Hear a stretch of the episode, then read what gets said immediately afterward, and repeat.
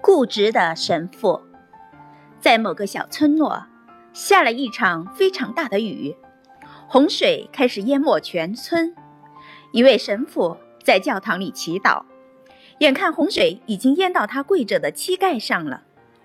一个救生员架着舢板来到教堂，跟神父说：“神父，赶快上来吧，不然洪水会把你淹死的。”神父说：“不。”我深信上帝会来救我的，你先去救别人好了。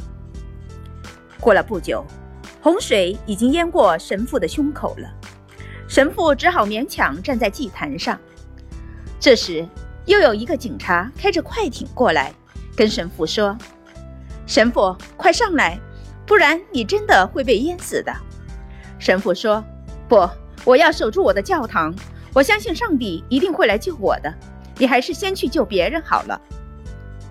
又过了一会儿，洪水已经把整个教堂淹没了，神父只好紧紧抓住教堂顶端的十字架。一架直升飞机缓缓地飞过来，飞行员丢下绳梯之后大叫：“神父，快上来！这是最后的机会了，我们可不愿意见到您被洪水淹死。”神父还是一直坚定地说：“不。”我要守住我的教堂，上帝一定会来救我的。你还是先去救别人好了，上帝会与我同在的。洪水滚滚而来，固执的神父终于被淹死了。神父上了天堂，见到上帝后，很生气地质问：“主啦，你终身，我终身奉献自己，战战兢兢地侍奉您，为什么您还不肯救我？”上帝说。我怎么不肯救你啊？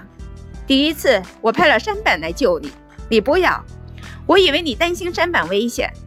第二次我又派了一只快艇去，你还是不要。第三次我以国宾的礼仪待你，再派一架直升飞机去救你，结果你还是不愿意接受。所以我以为你是急着想要回到我的身边来，可以好好陪我。其实。生命中太多的障碍，皆是由于过度的固执和愚昧的无知所造成。在别人伸出援手之际，别忘了，唯有我们自己也愿意伸出手来，人家才能帮得上忙。